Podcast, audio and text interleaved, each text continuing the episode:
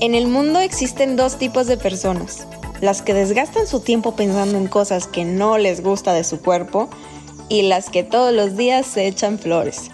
Si tú eres la típica mujer que se la vive sintiéndose triste por no tener un cuerpo perfecto, bienvenida al espacio en donde todas nos echamos flores. Este es un podcast creado por Annie, Nena y por Beba en donde rompemos etiquetas en compañía de invitados expertos y amigos. Con la finalidad de aumentar nuestra autoestima y amor propio en una colaboración con el proyecto Todos los Cuerpos, Todo el Amor.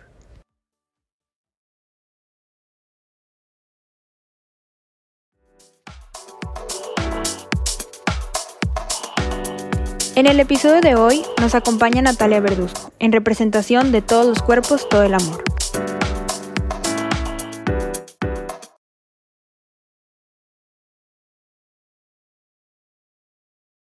Natalia, qué padre tenerte aquí con nosotros, qué placer, grandísimo poder compartir con todas estas mujeres que nos escuchan sobre quiénes, todos los cuerpos, todo el amor. Nat, ¿cómo estás? Me siento súper agradecida de este proyecto, de estar en comunicación con ustedes y, que por fin hoy es como el platicar de esto, es como la catarsis que, que vamos a hacer aquí, entonces me siento súper agradecida y muy agradecida porque me invitaron. Nos invitaron y bueno, ahorita aquí de, de representación, ¿verdad? Hablando y hablar de estos temas que son súper controversiales y, y ponerlos cara a cara, qué padre estar aquí. No, y qué tema tan importante y tan fuerte, porque imagínate que a todas nos pasa, ¿no? Es todo esto del amor propio y el autoestima, que de hecho, Nat, a ver, este podcast es para ustedes, entonces, Platícanos de qué se trata todo este proyecto de todos los cuerpos, todo el amor, de dónde nació o quiénes son ustedes, mejor dicho, platícanos. En pocas palabras y sin hacer mucho rollo, todos los cuerpos, todo el amor es un grito de desesperación, un grito de desesperación en un mundo lleno de, de odio y que nos enseñó a odiarnos, ¿sí? Porque aunque se escuche así como muy de que, bueno, pues ¿quién te enseñó a odiarte? Todos los estándares de belleza nos enseñaron a cómo no querernos. Porque, porque tú ves en revistas, en Instagram y todo esto, entonces es un grito de desesperación a decir, aquí estoy y aquí estoy con un cuerpo distinto y ese cuerpo distinto, ¿cómo le hago para que no sea menos, no?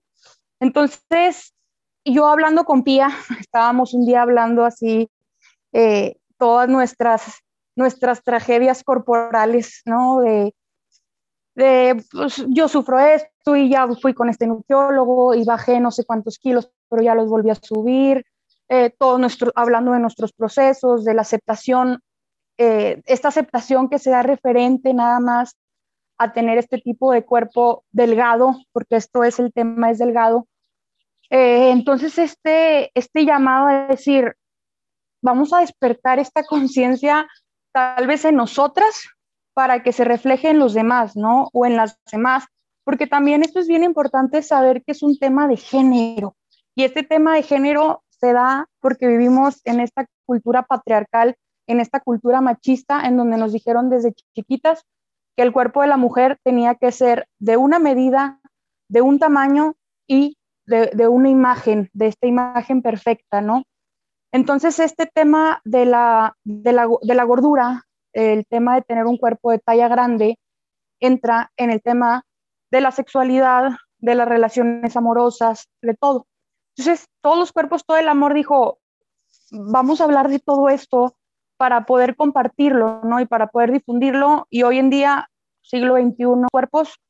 Y como yo, se los dije desde un principio, ¿no? Cuando invitamos a Ale, Ale López, que es la fotógrafa, la parte artística, eh, fue como vamos a retratarnos nosotras y el día de mañana si lo queremos subir o si no lo queremos subir, vamos a ver qué tanto, qué tanto nos libera este acto. Y, y fue así como, como empezamos ese, esa, esa sesión de fotos, eh, como un ejercicio de liberación propia. Y, y, fue como nos dimos cuenta que efectivamente no era un, un tema de ya te tomas una foto y ya tienes el amor propio ahí, porque no es así, ¿no? Y creo que también ahorita el amor propio nos lo venden así como te tomas una foto en calzones y ya tienes amor propio, o te subes una foto inspiracional y ya tienes el amor propio.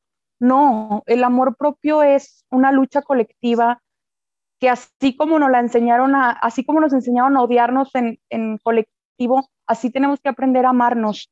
Y este es como un proceso, es como este proceso lineal, es como este proceso terapéutico. El, el, empezar a amarnos es esto, es, es colectivo, es poco a poco y es día a día.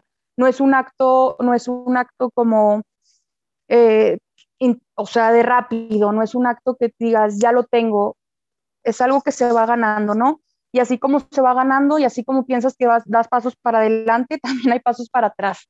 Entonces, este proyecto, este proyecto que es Todos los cuerpos, todo el amor, se llama así también porque yo me di cuenta que todos los cuerpos merecían todo el amor, no importaba si estaba flaquito, si estaba gordo, si tenías acné, si no tenías. Entonces, es este llamado, es este llamado de desesperación, ¿verdad? Es un grito de desesperación.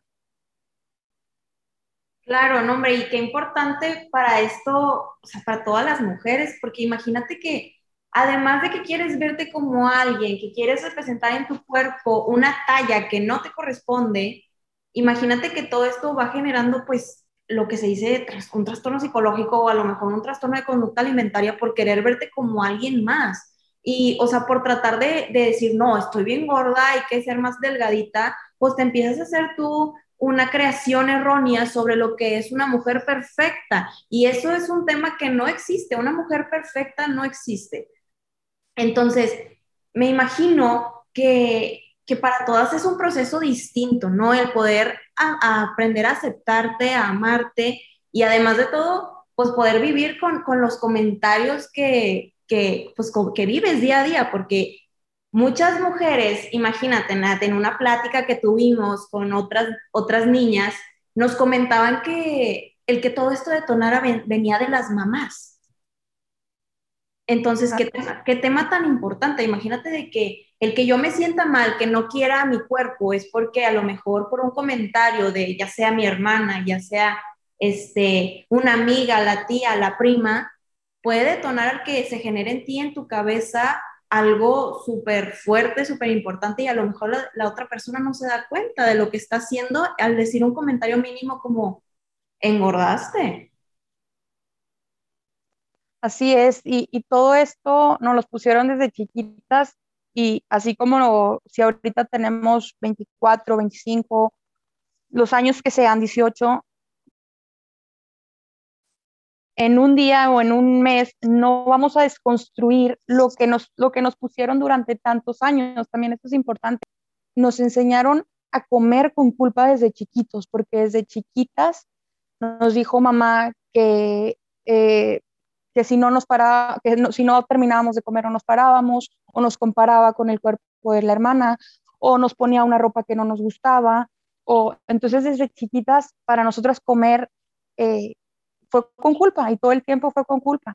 Entonces también este tema de la culpa es bien importante como recalcarlo, porque de aquí se van, es como, como un remolino, ¿no? y vienen otros temas porque luego nos da, nos da culpa comer, nos da culpa tener relaciones sexuales, nos da culpa hacer relaciones amistosas, o sea, todo es como en base a la culpa y, y también no es como echar culpas, ¿no? O sea, no es como decir, ah, es que fue porque mamá. No, o sea, en realidad a mamá también le enseñaron eso, entonces también nos damos cuenta que es una cadena transgeneracional, porque pues qué fácil también poder decir, ah, es que sí, porque mamá me lo, mi mamá me lo puso.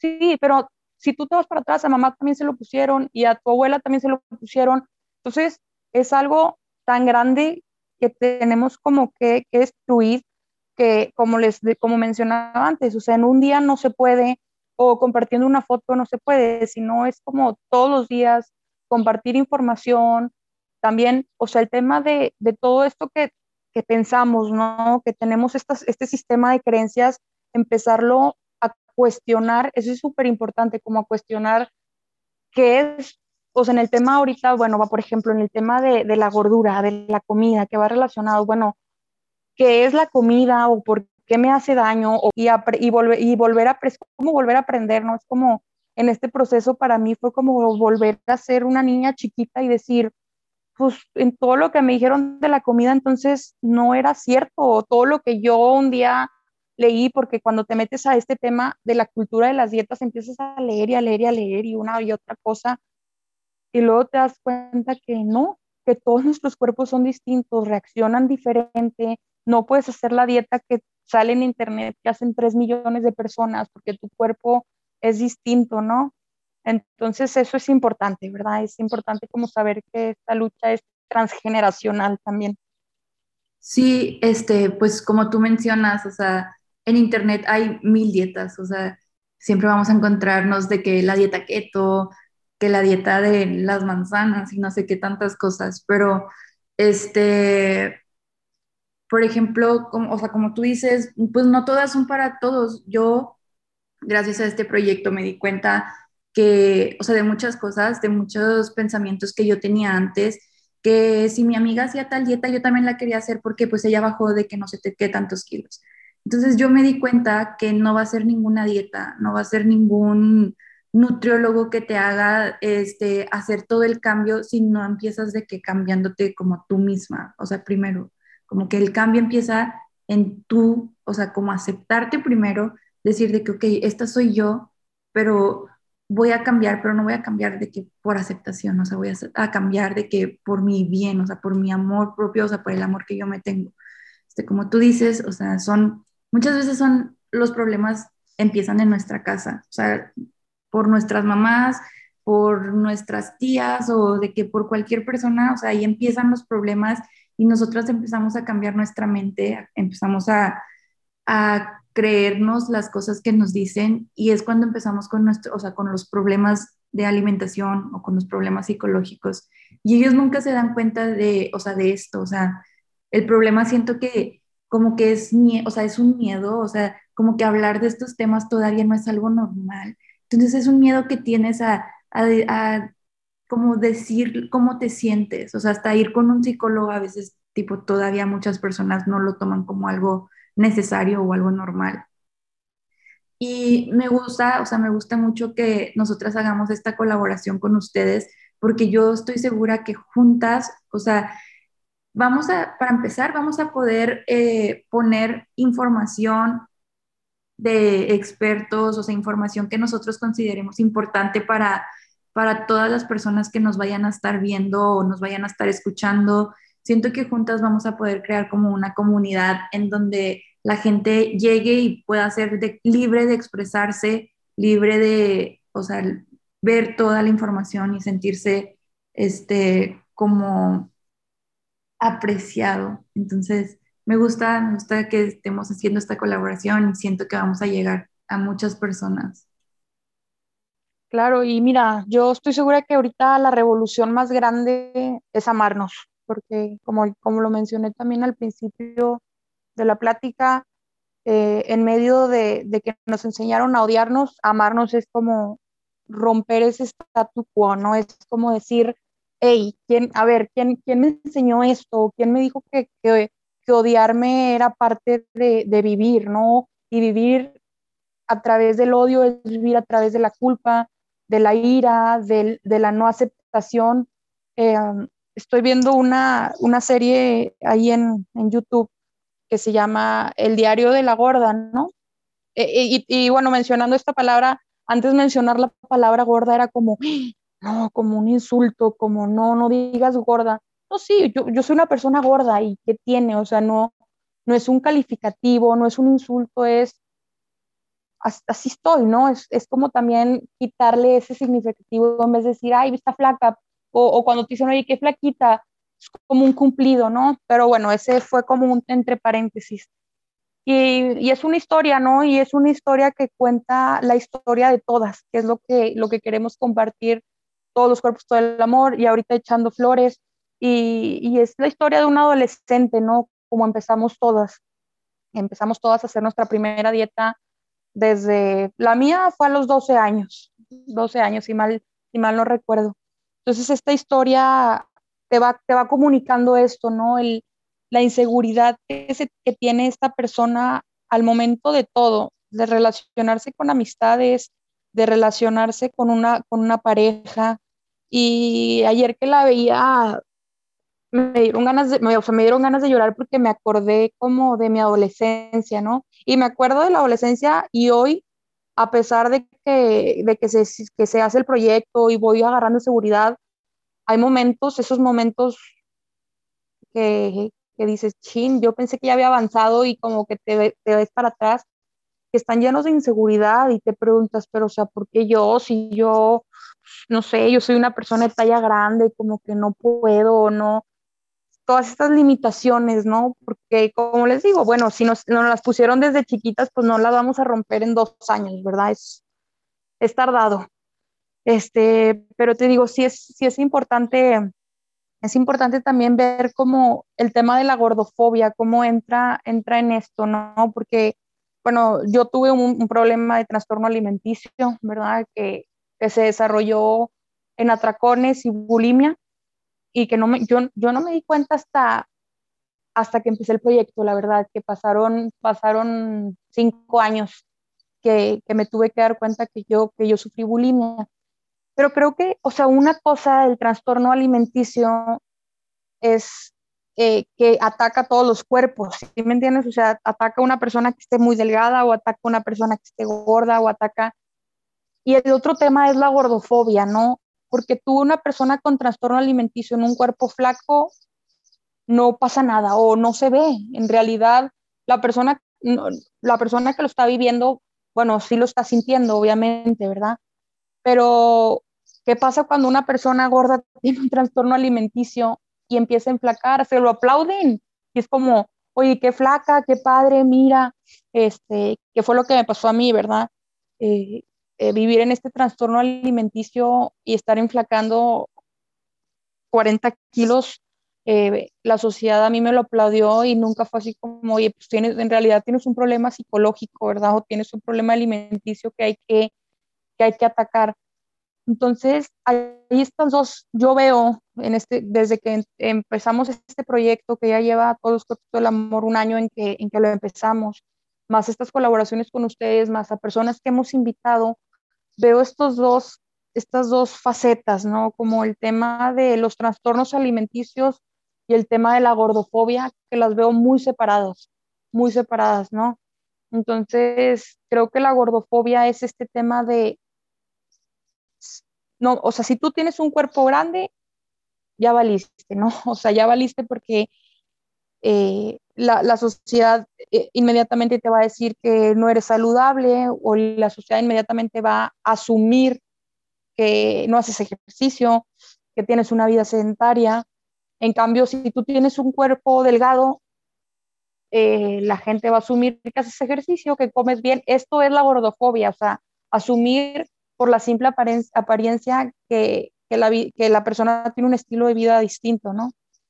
Entonces, eh, con todos los cuerpos, todo el amor, también quisimos reflejar eso y en el momento, obviamente, ¿no? Que cuando lo que queremos reflejar, entra esta controversia y esta delgada línea en donde recibimos los comentarios, hemos recibido comentarios como, ¿qué les pasa? ¿Por qué están romantizando la gordofobia? Eh, la gordura es un problema y la diabetes y trae diabetes, hipertensión y eh, es un peligro que estén haciendo esto. Y entonces eso es gordofobia, porque estás diciendo que si ya, si yo me pongo en una foto con una, con una talla grande, un cuerpo grande, me van a decir que yo soy una persona sedentaria cuando no es así, ¿verdad? Cuando mi vida no es así. Yo no sé si otros cuerpos y otras personas tengan otro estilo de vida, pues bueno, ya sería checar de manera personalizada cuál es el estilo de vida de cada quien. Eh, entonces, es, es, es, es también curioso cómo ver a esta sociedad llena de, de, ese, de ese odio generalizado por un tipo de cuerpo y, y que bueno, también ya es, es, es, es, importante saber que, que eso ahí va a estar y esta información que se quiere compartir como, como con estos proyectos es también atacar eso, ¿verdad? Es, es atacar, por un lado, los trastornos alimenticios, por un o sea, por un lado los cuerpos diversos, por un lado la gordofobia, entonces te das cuenta que es muchísimo, o sea, que son muchísimos temas y, y que bueno, es, es, es, también para nosotros un gusto y un placer para Pia, para Ale, para mí, eh, estar compartiendo y estar eh, en colaboración con ustedes y saber que se puede expandir más y que la información le puede llegar a más personas y que desde nuestra historia y de desde nuestras heridas se, pueden, puede sanar en colectivo también, para nosotras es un súper placer. No, hombre, nosotras encantadísimas de poder estar ahí con ustedes, de poder ayudar a más mujeres, ¿no? Que es, este es eh, de lo que se tratan, esta colaboración tan importante. Y fíjate qué, qué tema tan fuerte acabas de tocar, el hecho de que, pues, a lo mejor se pueda malinterpretar el hecho de, de hablar de gordofobia cuando no se trata de promover la obesidad, no va por ahí. Más que nada se trata de que las mujeres puedan concientizarse y entender que todas somos imperfectamente perfectas. ¿Por qué? Porque tú eres dueña de un cuerpo y una complexión distinta a los demás, que te hace única en el mundo. Entonces, tú no tienes por qué verte como una blogger, no tienes por qué tener una complexión súper, súper skinny cuando a lo mejor tus huesos son más grandotes, más toscos, o sea, no tienes por qué buscar un cuerpo que no te corresponde. Ok, se trata de estar saludable, ¿verdad? Pero no, no el hecho de querer verte pues en, en un cuerpo que no va de acuerdo a tu complexión física. Y eso es algo que a lo mejor y, y la sociedad trata como de manipular a su conveniencia, ¿no? Entonces, qué padre, qué padre, Nat, que ustedes promuevan la aceptación personal, promuevan el amor propio, que de hecho es súper fundamental y súper importante, ¿no? Tanto en hombres como en mujeres, no nada más siento que en mujeres, también en hombres les puede pasar, ¿no? Y todo lo de los desórdenes alimenticios y psicológicos, ¿sabes? Debería ser normalizado el hecho de que una mujer vaya al psicólogo, o sea, no le veo la, la necesidad de, de, de que se pueda observar como algo negativo de que, ay, ya tiene algo malo y, va a ir con el psicólogo. No, o sea, en realidad debería ser algo normal el hecho de que acudas a un, con un especialista eh, en donde puedas platicar tu situación, ¿sabes? El hecho de abrirte y no quedarte callada, porque el acumular los sentimientos, esto puede generar a que derives a una depresión, a un algo peor, o sea, se puede ir generando algo peor. Entonces, me da muchísimo gusto y no sabes qué alegría tan grande tenemos nosotras de poder ayudarlas y poder, pues, entre todas, abrir más campo y que todas juntas podamos encontrar una solución a todo este problema, ¿no? Y que encuentren en nosotros un espacio de la expresión abierta, más que nada. Ahora, Nat, para concluir, ¿qué te gustaría decirles a todas estas mujeres que nos escuchan? Mi, mensaje para, mi mensaje para las chavas, la verdad, que yo sé que también es algo de hombres, pero yo, la verdad, no tengo tapujos en decir, yo me refiero y mi proyecto va específicamente a mujeres, tan tan, ¿verdad? Eh, sin descartar, obviamente, ¿verdad? Como mencionamos, que también puede ir a hombres. Es decir, que eh, el proceso que vive cada quien es distinto, ¿verdad? O sea, a mí me tocó, a mí me tocó como hacer este, despertar de conciencia y decir, algo, algo ya no me está haciendo sentir bien en este mundo, algo ya no me está haciendo sentir bien en, e-". y no era mi peso, no era mi peso, era, era mi, mis estados mentales, emocionales, eh, mis cuadros depresivos, mi ansiedad. Si se ven reflejados en aumento o disminución de peso, es de cada quien, ¿no? Entonces, saber que es importante, es importante acudir con profesionales, ¿verdad? Yo solo soy una persona que cuenta su experiencia desde lo que vivió, desde estar en esta cultura de las dietas, desde, desde estar en el, en el sino, de estar bajando y subiendo de peso, yo solo lo comparto, ¿no? Pero sí creo que es súper importante que vayan con, con, especialistas, que vayan con psicólogos, eh, o, o, lo que les convenga a ustedes, ¿no? Que sean profesionales de la salud, con nutriólogos que estén cambiando, eh, nutriólogas que estén cambiando este chip de las culturas de las dietas, que tampoco mi mensaje no es como no hagas dieta y come lo que quieras, no, sino es ve con alguien, pero que así como vas a cambiar tu, tu, estilo de vida que hiciste durante tantos años, ve con alguien que piense distinto, que esté rompiendo estos paradigmas, sobre todo, o sea, todo el tiempo cuestionar, o sea, cuestionarnos y cuestionarnos y cuestionarnos y decir, o sea, ¿qué es el amor propio? ¿No? ¿Qué es el, porque el amor propio se ve diferente para ti que para mí. Entonces, yo no les, yo no les puedo decir, oigan, el amor propio es esto y, y debemos amarnos así. No, porque estaría equivocado y entraríamos como en un círculo de presión social, ¿no? En decir, oye, mira, nosotros nos juntamos para decir cómo amarte. No, yo no te quiero compartir cómo amarte, yo te quiero compartir que, se, que puedes empezar a sanar tus heridas, qué es lo que te está causando emocionalmente estos cambios, que puedes, que puedes caminar hacia la aceptación cuando hay pasos para atrás, ¿eh? o sea, hay pasos dietas. A mí me pasó hace dos semanas, volví a tomar pastillas de las que tomaba que como, este, que me alteraban todo mi sistema nervioso, entonces fue como, me sentí como una, una adicta en recuperación, ¿no? Que volví a caer y dije, ah, ¿por qué, no? Entonces entendí que esto es un proceso, que hay que vivirlo a nuestra manera, a nuestro tiempo, a nuestros pasos.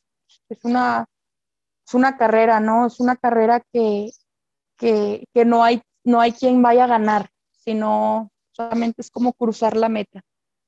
Entonces, para nosotros, como, como les repito, para Pia, para Ali, para mí, eh, compartir este mensaje de amor propio no es como decir cómo te ames, sino que como nosotros ya hicimos esto, ya nos liberamos nosotras, entonces lo podemos compartir. Y en ese chance yo también puedo, es un día ya estás ahí, ¿no? Diciendo, ya, ya, me gusta esta parte de mí, ya me gusta este, este, este pedacito que no me gustaba, y va a haber, eh, pero yo sí invito a, a, las mujeres a que, a que puedan hacer estas afirmaciones positivas, a pensar, a pensar de manera positiva eh, y, y, así empezar a cambiar la, toda la metodología del cuerpo, ¿verdad?